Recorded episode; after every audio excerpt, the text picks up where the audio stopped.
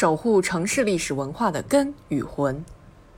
在城市更新过程中，如何处理新与旧、拆与留、改与建的关系，是一个重要课题。不破坏地形地貌，不拆除历史遗存，不砍老树。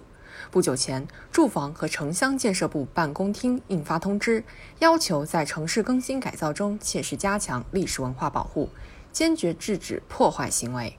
习近平总书记强调。一个城市的历史遗迹、文化古迹、人文底蕴是城市生命的一部分。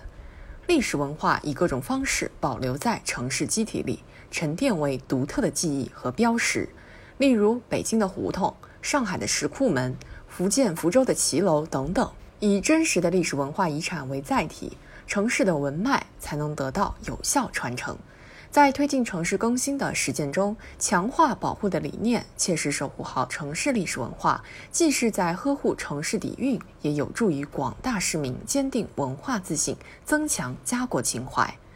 党的十八大以来，以习近平同志为核心的党中央高度重视文化传承和遗产保护，推动历史文化名城名镇保护实践取得重大进展。截至目前，国务院公布了一百三十四座国家历史文化名城，全国划定历史文化街区八百九十五片，确定历史建筑三点六八万处。同时，相关法律法规不断完善，我国基本形成了以《文物保护法》《城乡规划法》《非物质文化遗产保护法》《历史文化名城名镇名村保护条例》《文化保护法实施条例》等为骨干的历史文化保护法律法规体系。新形势下，城市更新理念应与时俱进。比如，上海虹口区春阳里、黄浦区城兴里、普陀区金城里均确定为保护保留的风貌街坊。小里弄、石库门和老弄堂等特色建筑被原汁原味的修旧如旧，改造后的历史文化遗产得以持续活化利用，并融入城市功能。福建厦门鼓浪屿历史文化街区利用历史建筑建设唱片博物馆，广东广州通过建设历史文化步道串联散落的历史遗存，浙江杭州利用老工业园区和工业建筑发展文化创意产业，一些创新探索为城市更新打开了新的维度。